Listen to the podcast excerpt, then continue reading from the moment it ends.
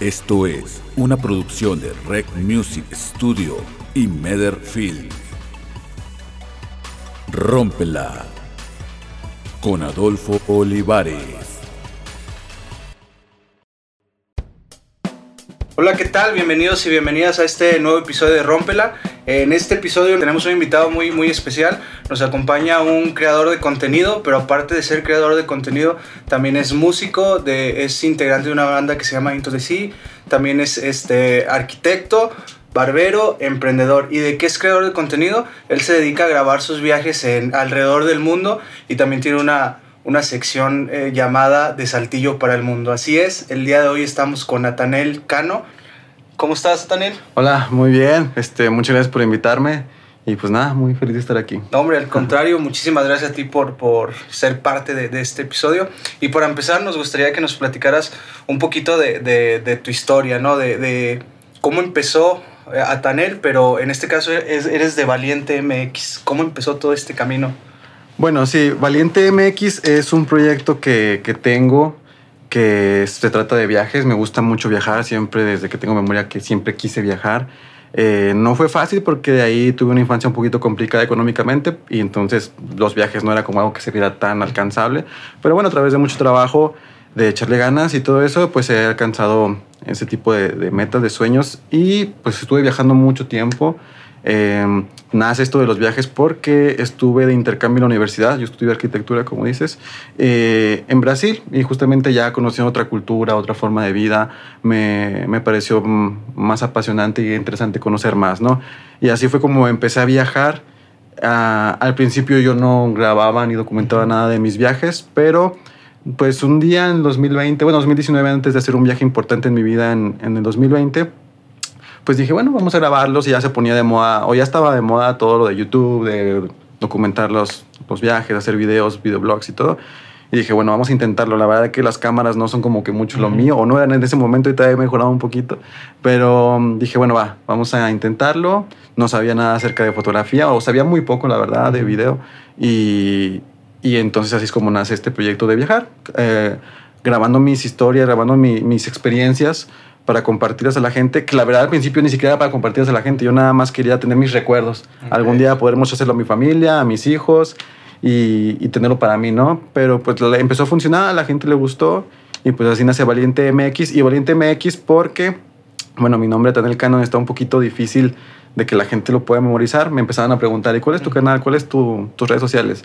Entonces, para no hacerla tan complicada, le puse Valiente MX porque creo que valiente es una palabra que describe pues mucho mi vida, como ha sido.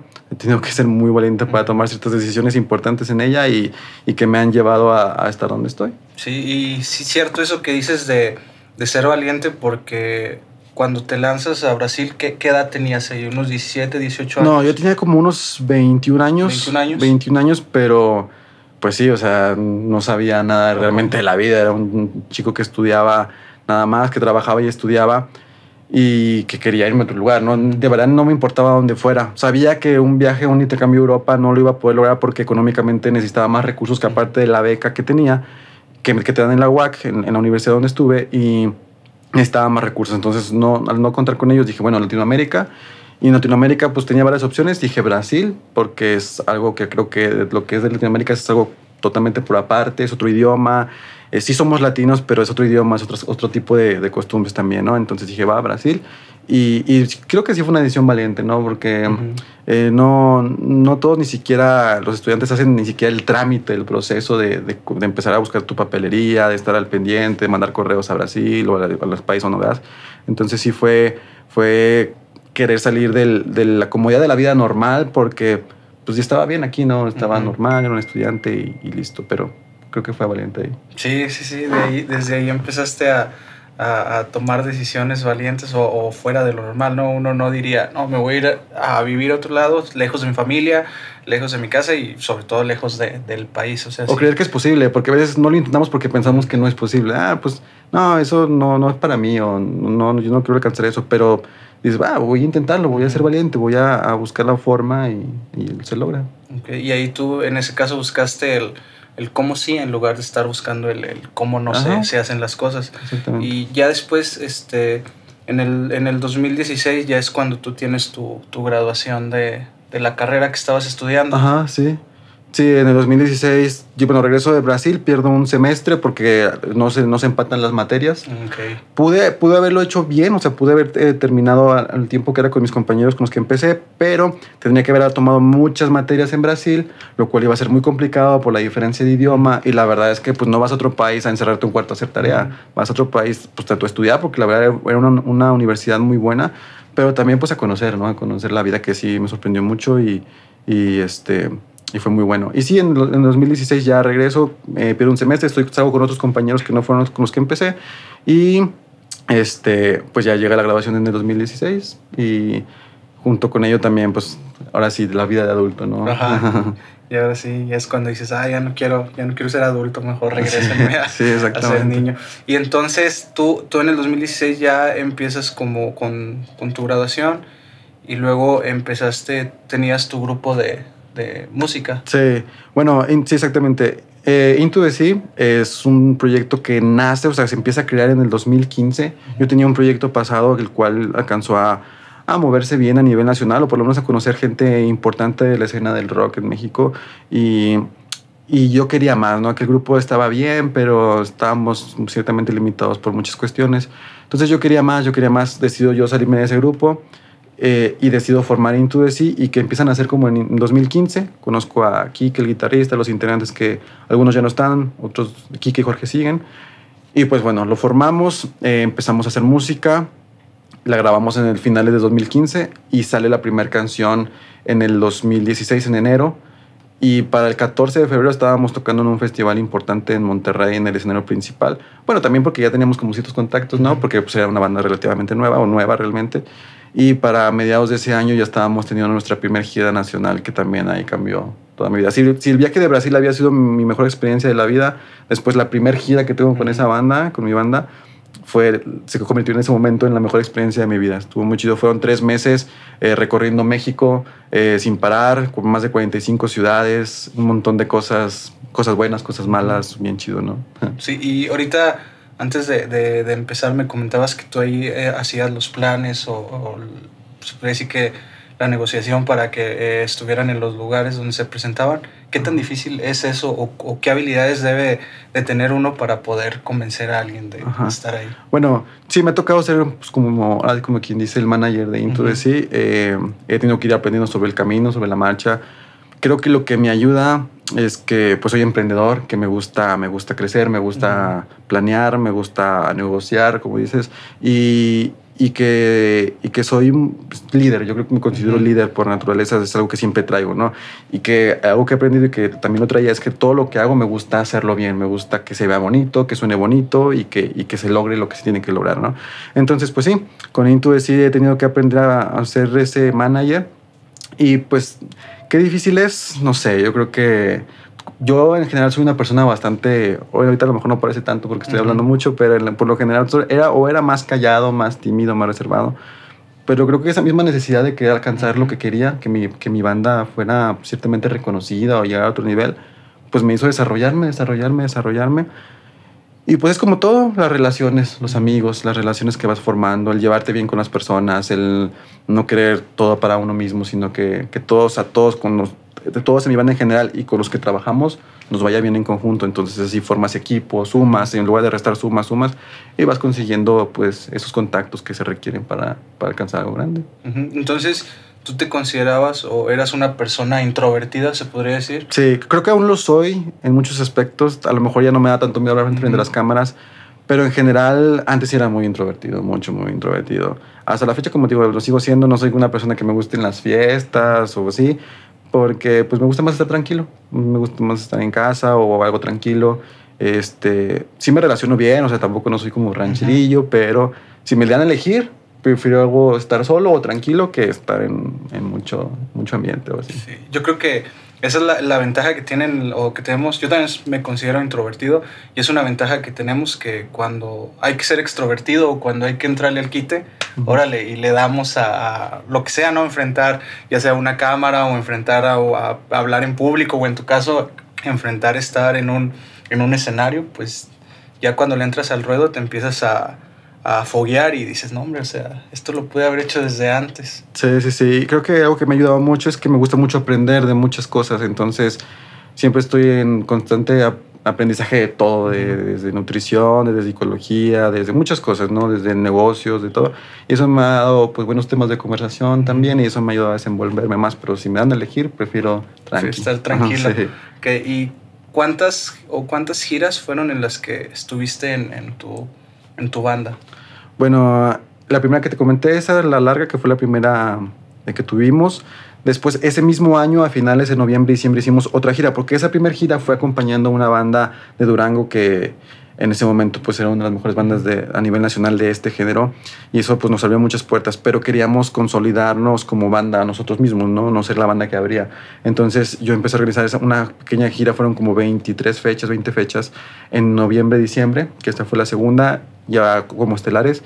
Y el siguiente año, con esas giras pudimos pagar nuestro primer disco, un disco ya completo de 12 temas y bastante cool. Y este, con eso eh, lanzamos nuestra siguiente gira, que fue lo, una que también organicé yo, que para mí ha sido uno de mis mejores trabajos, eh, porque fue muy difícil, fueron como 35 fechas igual en todo México.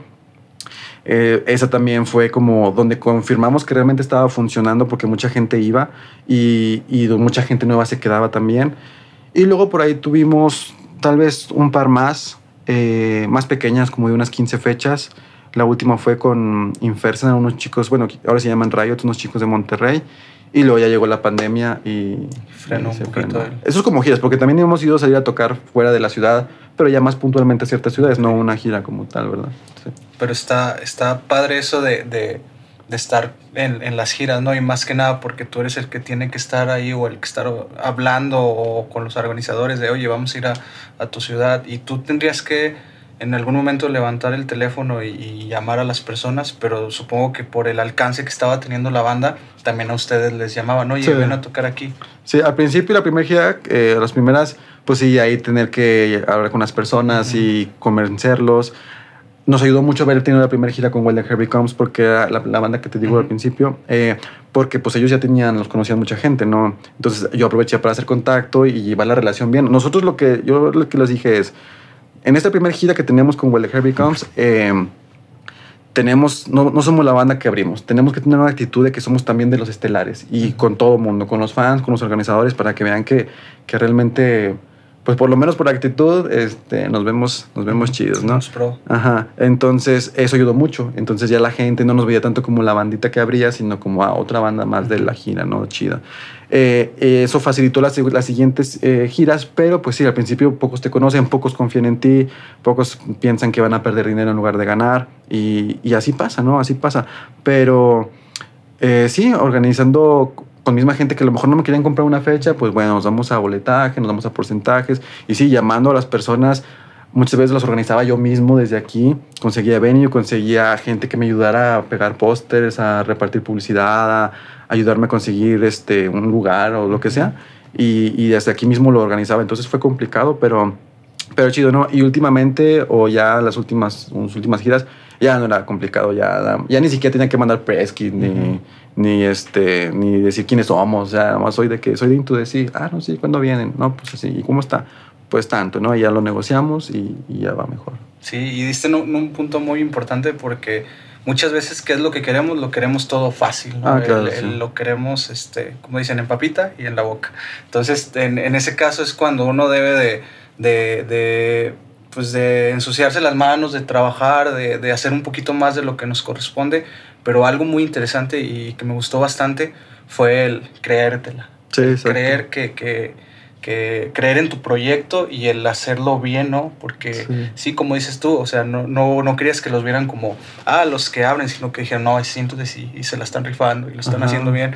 Y eso es interesante y ahí es donde dices tú de tu liderazgo, ¿no? El, a lo mejor tú te la crees, pero ¿cómo hacer que, que tus compas o que tu, tus compañeros de la banda digan, ah, sí, cierto? Creo que es lo más difícil, eso es lo más difícil de todo, porque obviamente no todos somos iguales, no todos tenemos como que, aunque tengamos el mismo deseo o mismo sueño, pues hay gente que a lo mejor es un poquito más tranquila, más pasiva, más, este, menos, menos no sé, menos eh, enérgicas y, y así, o apasionadas, o se rinden más fácil, ¿no? Pero Pues yo creo que demostrando con la actitud de uno mismo, creo que en lugar de hablar, demostrar, no ser el primero que se levanta, ser el primero que carga las cosas, ser el primero que hace algo. En mi caso yo siempre me quedaba en la merca, cuidando la mercancía, que eso fue un gran punto. De hecho también ahí, cuando sacamos nuestras primeras, nuestras primeras playeras, yo les dije, nadie va a agarrar nada, ni le vamos a regalar nada a nuestras novias, ni a nuestras mamás, ni a nadie.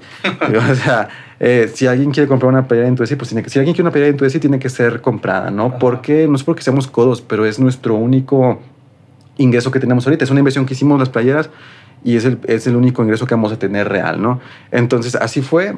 Eh, eso lo sacamos recién, como empezamos como banda y para seis meses después, para la gira, nosotros llevamos una merca súper variada, muchos diseños de playeras, eh, stickers, los EPs impresos, eh, un montón de cosas que si vieras la merca de, de, la otra banda importante y nosotros, pues se veía igual de, de, chida, ¿no? Y todo con calidad bien, ¿no? Entonces, eh, también desde ese momento empezar a administrarte bien y, y empezar a bueno, pues me gustaría regalar una playera a mi mamá que me ha apoyado, pero no puedo, necesito venderlas, ¿no? Y ya después, ahora sí, pues ya ha habido playeras y ya podemos regalar a la gente que queremos. Pero desde ahí, ¿no? Desde tomar ese tipo de decisiones, desde ser el primero en que empieza con los movimientos, es como contagias a la gente de, o la convences de que sí se puede lograr. Ajá. Sí, y eso es, eso es muy, muy importante en, cuando hablas tú de tener una banda y cuando tú eres el que toma la, la iniciativa, porque una cosa es dar el ejemplo y decir, ah, hay que hacerlo así, y otra cosa es ser ejemplar y tú hacerlo y, empezar a hacer eso. Ya después tú empiezas también, pues estabas como quien dice malabareando entre tu profesión y entre lo de, lo de tu banda, cómo era o cómo hacías para congeniar y empatar las dos actividades. Sí, eso fue al principio difícil porque, o sea, con Intuitive pues fue cuando ya terminaba mi carrera, pero mi banda anterior, que fue donde aprendí a hacer todo para Intuitive fuera más rápido el crecimiento, pues sí tenía que estar estudiando y llevando mi, mi, mi, banda, mi proyecto, que demanda tiempo. Pues aquí es un estudio de grabación, saben lo que es tener una banda, vamos a ser músico, ¿no? Demanda tiempo, demanda dinero, demanda esfuerzo. Y aparte yo tenía que trabajar, o sea, yo trabajaba, estudiaba y tenía la banda, ¿no? Y pues yo no quería una bandita de tocar los fines de semana o ensayar el sabadito, no, yo quería una banda de crecer, de echarle ganas, componer y hacer muchas cosas. Entonces al principio fue difícil. Yo recuerdo que yo no quería estudiar una carrera tan complicada porque yo quería ser músico. Entonces yo le decía a mamá, no, yo voy a estudiar lo que sea, algo, algo sencillo, ¿no?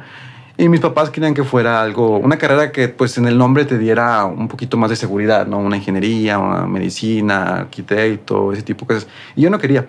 Pero también, como te digo, al principio mi, mi vida eh, económica al principio de joven pues no fue la, la más solvente. Entonces tenía, yo tenía como que esas ganas de regresarle a mis, mis papás el esfuerzo que habían hecho, entonces yo quería estudiar también algo, algo bueno al principio. Después me di cuenta que no, que la verdad pues quería ser más interesante, quería, o sea, quería conocer más, quería aprender más. Y me metí a arquitectura sin saber realmente bien, bien qué era lo que era arquitectura como tal. Y por pues resultó que era una carrera muy demandante. O sea, yo creo que no es difícil, sino muy, muy laboriosa. Yo creo que ahí lo puedes lograr, si no eres flojo. Si eres flojo, ya valiste. Por más inteligente que seas, si eres flojo, ya valiste. Pero entonces eso se llenó de carga para mí, de trabajo, la banda y la arquitectura. Pero sí se logró. O sea, al principio yo pensé que en una carrera me iba a estorbar. Y no, porque también la arquitectura se terminó convirtiendo en una pasión para mí. Desde los primeros semestres me gustó muchísimo. Entonces ya no tuve que malabarear de forma que no me gustara. Que fuera cansado. Ajá, sino para mí era todo chido. Como hasta el día de hoy, todo lo que, me, todo lo que hago es algo chido. Jamás trabajo todo el día pero jamás me canso en cuestión de que, ah, qué aguitado estoy o así, ¿no? Y, y pues así, eh, ahora ya después eh, terminé mi carrera, pues fue un poquito más fácil, pero después entró la cuestión de, de trabajar ya profesionalmente. Estuve trabajando unos años como arquitecto en una empresa de construcción, en dos empresas de construcción, una en Torreón y una aquí en Saltillo. Y este... Y pues también lo mismo, igual, igual. Solo que más cansado porque era así es trabajo físico. Y, Pero ahí fue donde descubrí que la vida que llevaba no me gustaba tanto cuando empecé a trabajar en una empresa porque pues mi vida era trabajar. O sea, me despertaba, entraba a las 8 de la mañana, se supone que sales a las 6, pero en la construcción nunca sabes, sales a las 6, sales cuando se acaban los problemas, que a mí me gustaba, o sea, a mí me gustaba trabajar bajo presión y a pelearme ahí con todo el mundo y todo, pero pues no tenía, no, solo estaba en eso, solo estaba en eso, el suelo la verdad que no era lo que más, este, como más prometedor de la vida yo ya estaba solo, mi familia se mudó a, a México, me quedé solo en Saltillo como si fuera foráneo, pero pues aquí crecí. Entonces llegaba a casa solo, no había nadie que, que, con quien convivir y no me gustaba esa vida. Así que fue cuando decidí emprender y porque la razón principal era acomodar mis tiempos, mi vida para poder viajar. Era lo que quería. Y, y, o sea, inmediatamente de que emprendes y dejas a un lado ya lo de la profesión de arquitectura o igual la, la estuviste ahí entre las dos. No, al principio, pues como te digo, estaba solo, yo tuve que parar mi- Ujú. la construcción como tal, eh, trabajar en una empresa. Mi idea era poner una barbería porque yo sabía cortar cabello ya desde antes, pero y, y veía que era un, un buen negocio, estaba pegando, había muchas barberías Claro. y todo en ese momento. Y este, pero mi idea era como que poner la barbería, que funcionara y después dejar a los chicos trabajando y regresar a una empresa o así. Pero, y al principio no fue fácil, en la barbería, al principio no llegaba nadie, o sea, nadie, había días que no tenía ni un solo cliente, uno, había días que yo tenía 50 pesos para comer, de que desayunar, comer y cenar, y estaba difícil, mi exnovia de aquel momento sí me apoyó mucho también, y este... Y yo decía, pues, ¿qué hago aquí? O sea, yo estudié una carrera, yo le eché ganas, yo era, me consideraba buen estudiante y cuando trabajé, yo trabajaba para aprender, para mejorar este, y después conseguir mejores puestos. Pero pues no me rendí. O sea, seguía ahí, seguía ahí y, y gracias a Dios creció, creció, creció. La barbería se amplió y después me di cuenta que ya no quería regresar a ser un empleado, que me gustaba la libertad y, y que también es complicado, es difícil, pero que me gustaba. Y así fue como Sí, pues al- es como ir a cuando subías al- al- en la deportiva a los, a los resbaladeros, ¿no? Que al principio era pesado el, subirte las escaleras la primera vez y después bajar es donde es lo satisfactorio, ¿no? Sí. Pero y ahí es donde está la clave de, del éxito y tanto en tu barbería, tanto en tu banda. Y, y es eso, ¿no? El, el estar picando piedra y el no rendirse, ¿no? Sí. Porque muchas veces eh, yo creo que el enemigo, eh, el enemigo número uno de, de cada uno de nosotros a veces está en nuestra, en nuestra mente, Sí, ¿no? Y tú nosotros. mencionabas que te decía, que tú mismo te decías, oye, estudiaste una carrera, este, te la rifaste como estudiante, estabas aprendiendo chido, oye, ¿qué estás haciendo aquí, no? Y en qué momento tú tomaste la decisión y dijiste, no, hay que, hay que echarle ganas, hay que echarle fregazos. Sí, bueno, no sé, fue difícil porque yo lo que menos quería era decepcionar a mis papás también, ¿no? Entonces dije, pues ya me metí en esto, me metí en esto y me gusta, o sea, aparte me gusta, me gusta cortar cabello, me gusta todo este mundillo de la barbería. Esto es bonito, es un mundo bonito porque es un arte y es algo bonito, ¿no? Entonces, me gusta todo esto. eh, y me hablaban, porque me hablaban mis ex jefes o me hablaban empresas con las que había trabajado de que ocupamos un arquitecto y te ofrecemos tanto. Y estaba chido, estaba mejor que como estaba antes. Pero pues no, seguía ahí, seguía ahí, confié en mí, o sea, confié en lo que yo quería, no lo que pensé que los demás querrían para mí. Porque yo estoy seguro que mi mamá o mi papá hubieran preferido que hubiera seguido pues el sistemita normal de la vida, ¿no? Seguir en tu trabajo, en tu carrera y después casarte, después tener hijos y una casa y el sistemita normal que está chido, pero en mi caso yo no lo quería, yo quería lo que yo, yo quería lograr lo que yo me había propuesto y fue como que va, es un reto y, y lógralo. Si puedes lograr esto, entonces seguramente podrás lograr cualquier cosa que te, que te propongas. Y pues en eso. Ujú, Sí, vas en, en, en muy buen camino. Ya después este, hablamos ahorita de lo de, lo de crear contenido para, para YouTube. Empezaste en el, en el 2020, que tu primer viaje que, que ya grabas o que empiezas a, a subir el contenido es cuando te vas a Tailandia. Así es. Sí, Tailandia para mí era como un sueño. Yo, yo cuando llegué a Tailandia, yo ya conocía Tailandia sin haber estado ahí porque yo ya lo leía, lo estudiaba, veía fotos. Eh, entonces fue, le dediqué un mes a ese país para conocerlo todo. Por lo general un viaje turístico a Tailandia son 15 días eh, recorriendo como que lo más principal, ¿no? Pero yo quería recorrer, todo el país metiéndome a zonas un poco complicadas también, viajando por metro, por autobús, por avión, por barco. Y así lo hice. Y, bueno, fue, fue un viaje que cambió mi vida porque antes de eso mis redes sociales estaban muertas. O sea, yo era una persona pues, pues sin redes sociales, o Ujú. sea, sin motivación a, a que la gente viera lo que hacía, este, de trabajo y eso, ¿no? Pero cambió mi vida porque, bueno, como te digo, empecé a, como dices, empecé a grabar, empecé a documentar todo, empecé con mis primeras experiencias frente a la cámara, lo cual me ayudó a desenvolverme más y poder hablar mejor ante las cámaras. Eh, aprendí algo que también cambió mi vida, que fue la fotografía y el video. Eso también revolucionó todo en mí.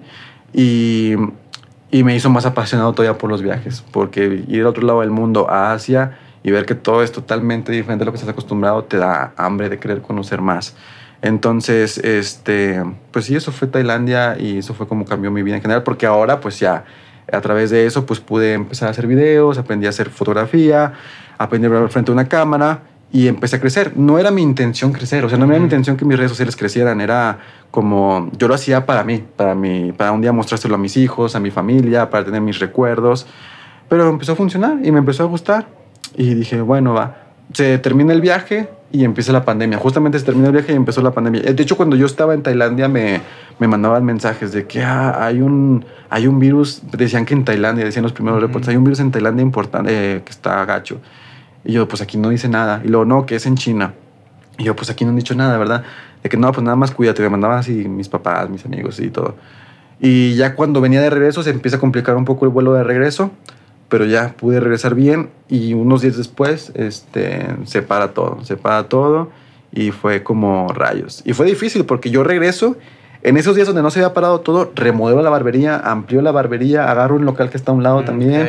Entonces fue inversión de dinero con la esperanza de que cuando pues, todo regresara, como cuando empezara a funcionar, pues empezara a, generar dinero, ¿no? Pero no fue así, fue parar todo y fue como que rayos. Pero, pues bueno, no me rendí, como dices, y, la barbería sobrevivió, sobrevivió muy bien. De hecho, fue bueno porque nunca cerramos.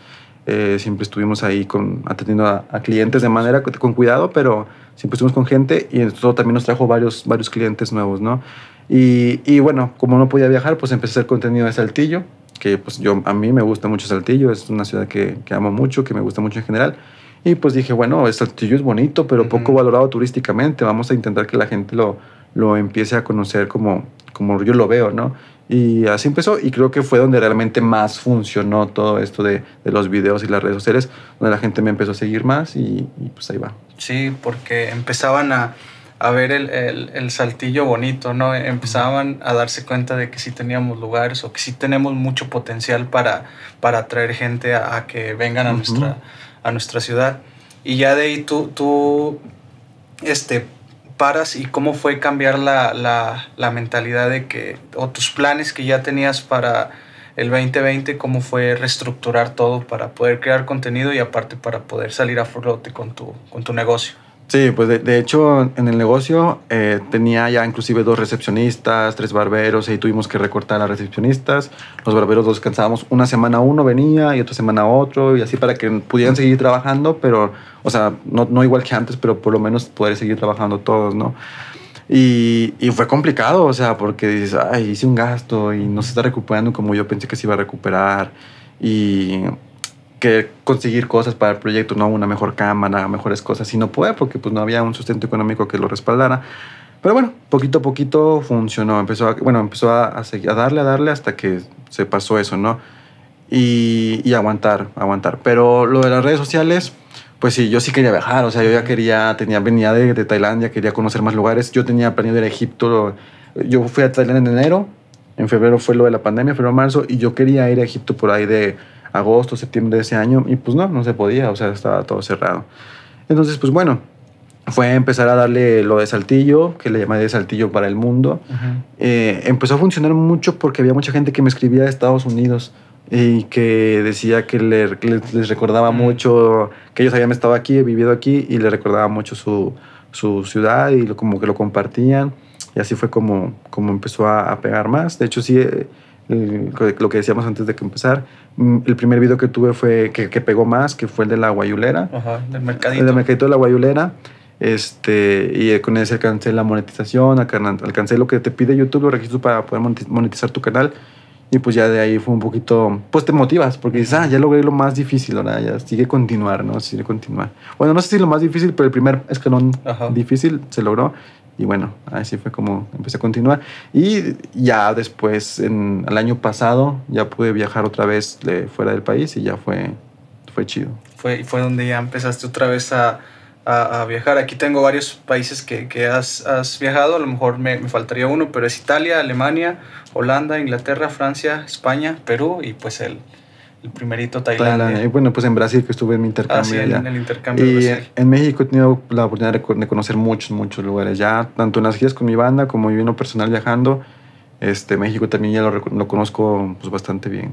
Sí, y ahorita hablamos de, de las pláticas internas y yo creo que tú que estás acostumbrado a estar viajando solo, siempre está ahí la, la vocecita esa, cómo es el estarte motivando o el estarte dando sí. esa palmadita para ti. Sí, porque es difícil, ¿eh? O sea, Viajar solo es bonito. He viajado con amigos, como en las giras, he viajado con pareja también, he viajado con familia, pero viajar solo es chido, es bonito, conoces mucha gente también y estás a tus tiempos, pero es complicado porque eh, a veces se siente la soledad. O sea, a veces, por ejemplo, en Europa estaba cansado, no hablaba con mucha gente por la falta de internet, por, por estar ocupado viendo las, conociendo los lugares y cansado, llegaba a dormir o a subir historias, ¿no? Y, y no tenía una conversación como real con alguien, solo de que, que tú sabías, veía las reacciones de las personas en mis historias, en eso, pero no tenía como comunicación. Entonces se siente la, la soledad y dices, hoy no tengo ganas de, de, salir a conocer, y dices, pero pues ya estoy aquí, ¿no?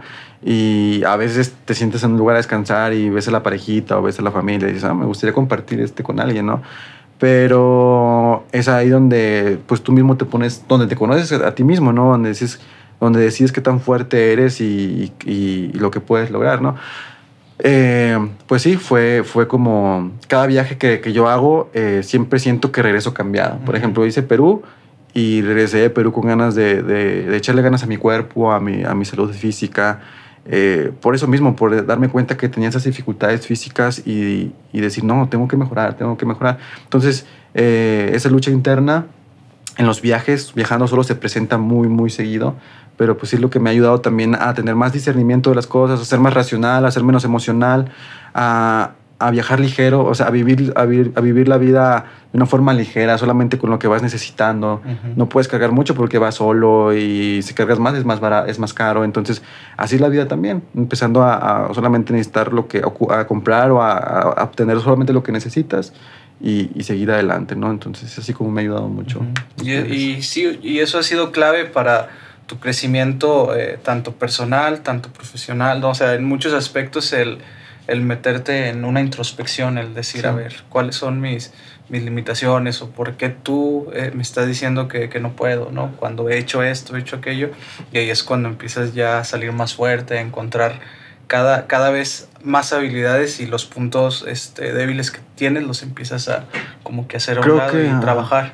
Creo que es algo que me ha escrito, que, me, que, que siento yo que, que, tengo mucho y que me va bien en eso, que soy eh, muy autocrítico, que siempre me estoy metiendo a mí mismo, siempre, todo el tiempo, todos los días, sabiendo qué puedo mejorar. Es algo que sí vivo mucho, muy intensamente. O sea, no vivo a, ver qué pasa o viendo las reacciones de las personas, sino yo me meto, es una costumbre que tengo de saber qué puedo mejorar, qué puedo cambiar es por esa razón que voy al psicólogo, no voy al psicólogo porque esté loco, porque esté deprimido, sino porque quiero eh, una opinión y ayuda profesional que me ayude a entenderme mejor, a ser más racional, ¿no? Porque crecí en una vida muy emocional, tomando decisiones emocionales, las cuales después te arrepientes y creo que lo mejor es ser lo más racional posible para tomar buenas decisiones, no dañar a las personas, no lastimar a las personas y también tomar lo que te toca y ser humilde, aprender a perdonar, aprender a amar y, eso me ha ayudado mucho también a crecer, ¿no? El ser como mucho de retroalimentarme a mí mismo. Sí, y hablabas también, yo vi ahí en una publicación de en una publicación de Instagram que también era importante el aprender a, desprenderte de las personas y de las cosas que, que amas. Sí, exactamente. Pues eso es algo que he vivido mucho este último año, eh, estos últimos tiempos. Tenía que desprenderme de cosas que a veces amas, pero que a veces ya no son lo que, lo que necesitas realmente para seguir creciendo. Es triste, pero pues hay que ser valientes y, y, cuando eres valiente y, tomas el camino difícil, porque a lo mejor a veces lo más cómodo es seguir con esas cosas que amas, ¿no? Con esos hábitos, con esas personas que aunque amas ya no te hace bien. Pero cuando eres valiente y decides salir de esa zona de confort, pues encuentras nuevos motivos, nuevas razones, aprendes de las heridas, de los, de los malos momentos, aprendes a valorar las cosas buenas que te dejaron o esas cosas o esas personas y a, y a crecer, ¿no? Eh, a perdonar. Creo que eso es algo que la sociedad necesita, aprender a perdonar. Siempre guardamos muchos resentimientos y eso en lugar de ayudarnos a crecer nos va hundiendo, ¿no? Resentimientos de lo que me hizo esta persona, de lo que me hizo este trabajo, de lo que me hizo este jefe.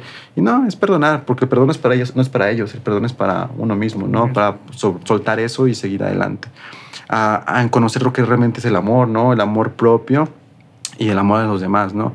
Vivimos en una sociedad donde te dicen, no, pues ámate, ámate, eh, tú tienes que amarte a ti primero, pero el problema es que las personas no saben ni siquiera qué es el amor o cómo amarse a sí mismo, ¿no? Entonces, bueno, en el camino las experiencias te van enseñando un poquito cómo, así fue conmigo, y pues sí, a desprenderte, desprendiéndote de eso que se supone que amas o que amas, es como vas a encontrar cómo amarte a ti mismo, ¿no? Sí, y mencionas ahorita sobre el ser valiente, pero el ser valiente, ¿tú crees que implica el no tener miedo? No, yo creo que eh, yo muchas veces tengo miedo. yo muchas veces tengo miedo para muchas cosas. Siempre fui muy miedoso, siempre para muchas cosas, para cosas, para actividades y para la vida en general. Pero no, creo que eso es, si, no tuviéramos miedo, entonces no tendría sentido. Hay que ser valiente teniendo miedo, eso es lo que le da el valor. Ajá. Sí, ah, porque muchas veces vemos el, el miedo como, como algo malo, cuando puede ser algo que te, que te empuje y que te haga decir, no, pues yo, yo las puedo o yo al menos voy a intentar hacer, hacer las cosas.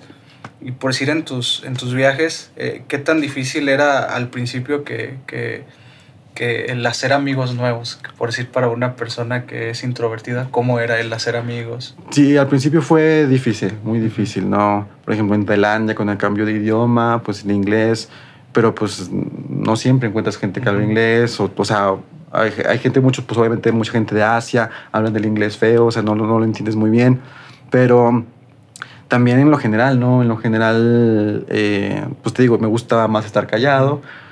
Eh, la ventaja que he tenido, o bueno, algo que recomiendo si viajan solos es que se queden en hostales, porque hay hostales bonitos, hay, hay cadenas de hostales que, que ya están súper bien, súper nice, ¿no? ¿Pero por qué? porque ahí conoces más gente. A fuerza tienes que conocer gente porque compartes tu habitación con alguien o el comedor con alguien.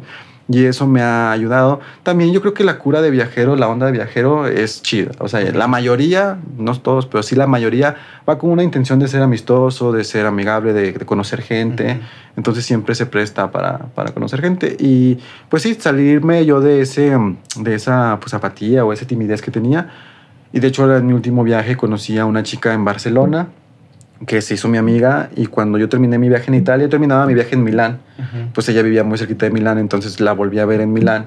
Y pues fue una amistad muy bonita, hasta ahorita sigo platicando con ella, me apoyó mucho y, seguimos hablando. Y es una amistad que, que, se quedaron también en Perú, tuve chance de hacer amigos que hasta el momento sigo platicando con ellos y fue chido. Sí, eso es, eso es clave tanto, o sea, para el crecimiento y el tener eh, contactos o el tener gente cerca, pero ahora me imagino gente alrededor, amigos alrededor del mundo, está súper padre. Está chido porque si te abres, o sea, si abres tu, tu, pensamiento, tu mente, el conocer gente con otro tipo de ideas. A mí me gusta mucho, o sea, en general. Y aunque no se vuelvan mis amigos, cuando conozco a alguien que piensa diferente a mí, yo trato de preguntar, o sea, casi nunca hablo yo de lo que hago, sino de que intento preguntar, no sé, cosas que para mí se me hacen interesantes. Ahora en Perú eh, cerquita de mi hostal había una chica que vendía empanadas, era de Argentina y su novio era, era guía turístico de, de turismo, este, pues esto de chamanes y de turismo así de, de, irte a la montaña y hacer tu viaje y todo eso, ¿no? Entonces yo platicaba con ellos pues, queriendo saber sus puntos de vista, queriendo saber eh, qué es lo que pensaban, por qué lo hacían y todo ese tipo de cosas.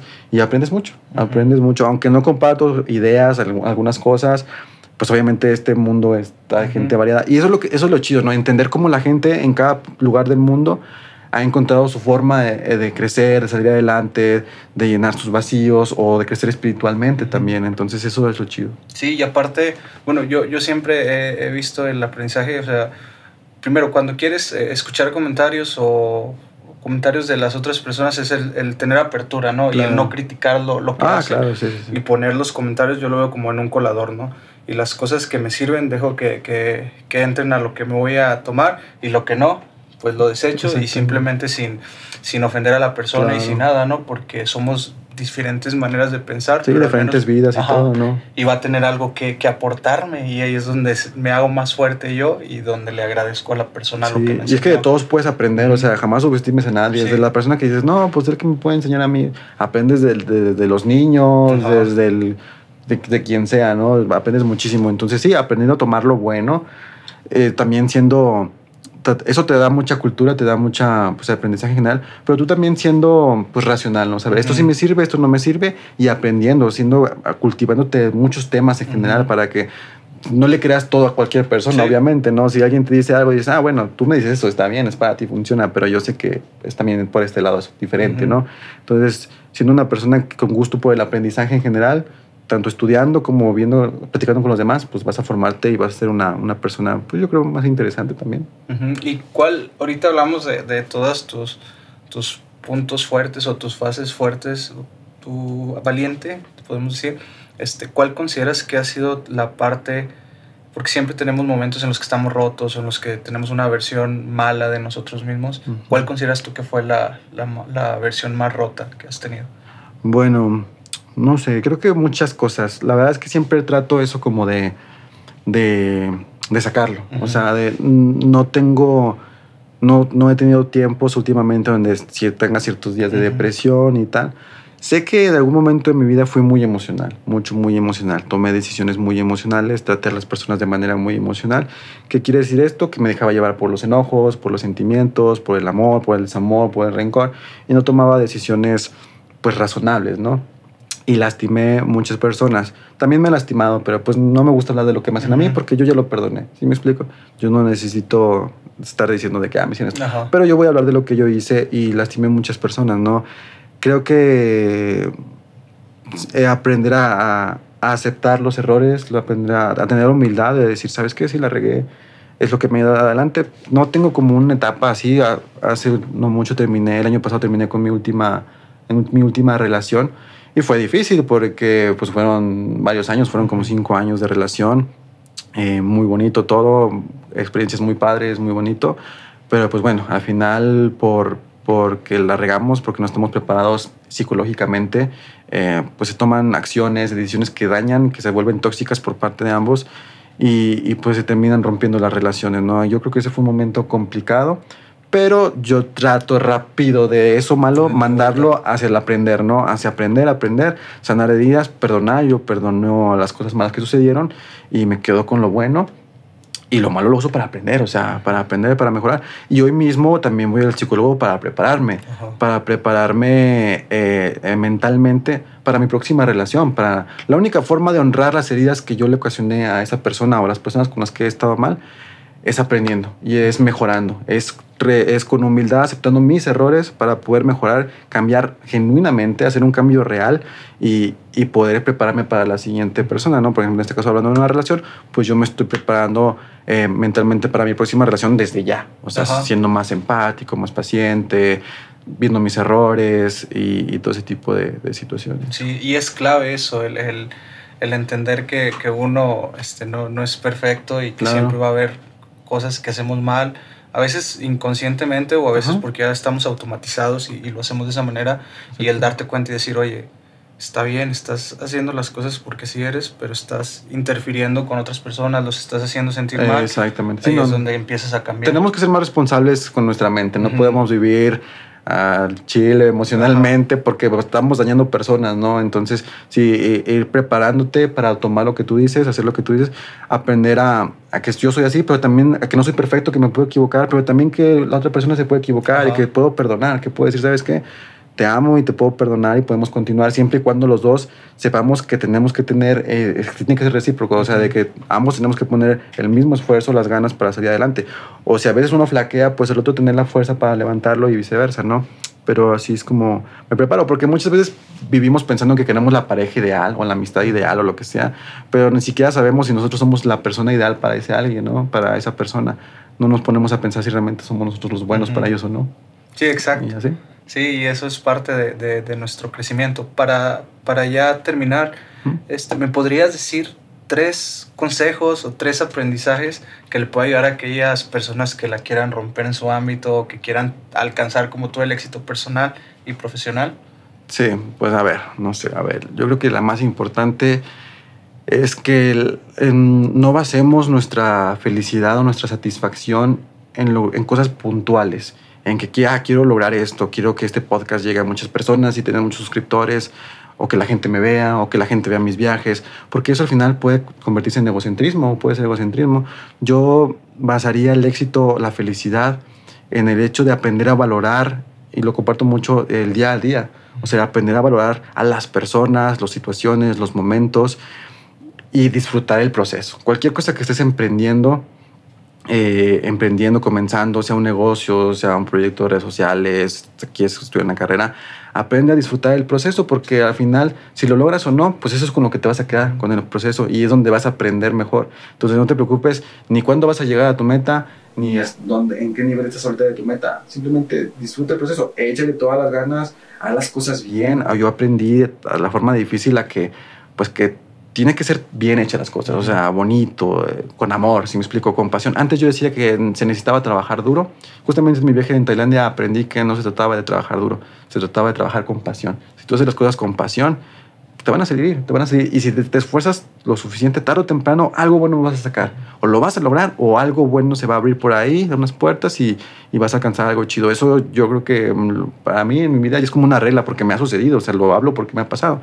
Entonces disfruten, disfruten el camino, no se claven en, en la meta, hay que dejar el egocentrismo de lado el egocentrismo, el que me vean, el que quiero que no suba una foto en París porque quiero que le den like, sino lo subo porque es, es, es una recompensa que tengo, ¿no? Es, es, un recuerdo, pero lo que más disfruté de París es el hecho de haber llegado hasta ahí, ¿no? Lo que se tuvo que trabajar, lo que se tuvo que ahorrar y estando ahí, pues estuvo chido, ¿no? Es un ejemplo.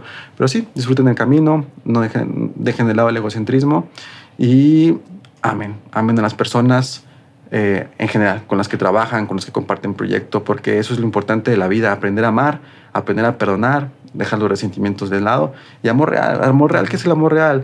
No es que no me importe cómo te vaya, al contrario, me importa cómo estás, en qué puedo ayudar, dar un poquito más del extra, ¿no? En qué te puedo ayudar, en qué puedo hacer mejor tu vida, ¿no? Así se fortalecen las amistades, así se fortalecen las relaciones personales, sociales y, y amando realmente, a lo mejor suena medio cursi o no sé, pero es como yo he encontrado la forma de, salir adelante, ¿no? He tenido que aprender, he cometido errores, pero em, eh, para mí la solución es, amar a los demás, ¿no? Siempre.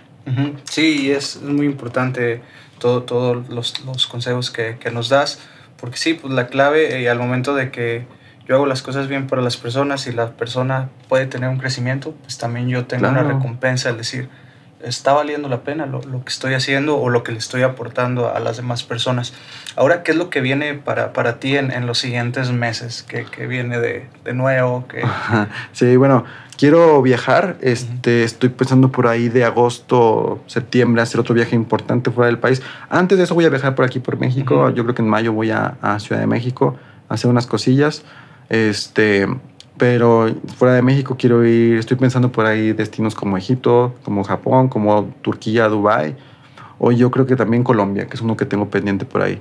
Este, pero sí, un viaje importante, eh, seguir creciendo mi negocio como tal y ahorita pues de está trabajando muy fuerte, muy duro, entonces echarle ganas a, a eso en lo personal seguir cuidando mi alimentación, seguir cuidando mi físico, lo, lo, normal. Y sobre todo yo creo que seguir madurando. Ahorita estoy trabajando mucho espiritualmente, entonces seguir madurando espiritualmente. Y, y, así creo que viviendo la vida. O sea, me gusta planear, obviamente planeo para tener metas y objetivos que alcanzar, pero como les digo, vivo mi día, el, el, el, hoy que tengo. No sé si mañana no voy a estar, así que no me preocupo por el mañana. El pasado ya pasó, no lo puedo resolver, pero lo que puedo hacer ahora es disfrutar este momento, aprovecharlo y, estando aquí. Sí, yo creo que estás encontrando un, un gran e-, equilibrio, ¿no? Ah, yo he, leído un montón de, de, libros y todos caen en un, en un, mismo concepto que yo lo veo de la siguiente manera, ¿no? Este, veo un, como que un chinguito balanceándose en cuatro, brazos, en cuatro brazos. Esos cuatro brazos, pues es nuestra parte física, nuestra parte este, emocional, el otro es la parte del conocimiento, lo que sé, y la última pues es la parte espiritual, ¿no? A veces tenemos el changuito balanceando nomás en una mano, balanceando en dos, y empieza a ser más, más, más difícil o más complicado, ¿no? Y hay algunas veces en las que se cae porque no cuidamos de ninguno de los, de los cuatro aspectos. Entonces tú estás trabajando muy bien en eso y yo creo que eso se debe a, e, eso que estás haciendo se debe ahorita al éxito que estás sí, y eso es otro consejo que le diría, lo que acaba de decir, el, el, el hecho de cuidar tanto físicamente, mentalmente y espiritualmente lo que haces, ¿no? Es, es, un, es un, somos una sola cosa, somos esas tres cosas en un solo cuerpo y tenemos que cuidar los tres. Si uno está mal, pues vamos a estar flaqueando de algún lado, vamos a estar fallando. Entonces, si quieren crecer en sus negocios, en sus proyectos, cuiden los, todos esos aspectos, la salud, la mente, las relaciones y la espiritualidad. La espiritualidad es muy importante. En mi caso, y lo voy a mencionar, para mí Dios ha sido lo que me ha hecho estar donde estoy ahorita. Yo, mucha gente me dice, no, pero tú te has esforzado, pero tú les has echado ganas. No, quien me dio la oportunidad y la fuerza y la energía para mí es Dios. Dios, Dios, el, el Dios Cristo, que es el que yo reconozco como Dios, ¿no? Lo dejo claro. Y en mi caso, y pues los comparto. Si lo quieren tomar, si les sirve ahí, vente a investigar quién es Dios, si les sirve y tal vez les ayude. Sí, sí, sí, y es, y es importante eso, ¿no? El, estar muy bien con, con esos aspectos. este, muchas gracias, Valiente, por, por tomarte el tiempo de venir aquí, aquí con nosotros. Este, lo agradezco bastante. Qué padre que, que personas de aquí de Saltillo este, se estén dando la oportunidad de, de, estar con nosotros y que nos aporten conocimiento para poder romperla. Este, esto sería todo de nuestra parte. Muchas gracias a todas esas personas que se quedaron al inicio, desde el inicio hasta el fin, ya sea por el, por video en YouTube o por cualquier plataforma en donde, donde nos escuchas. Así que ya sabes, vas. Rómpela. Eso. Bien, estuvo bueno.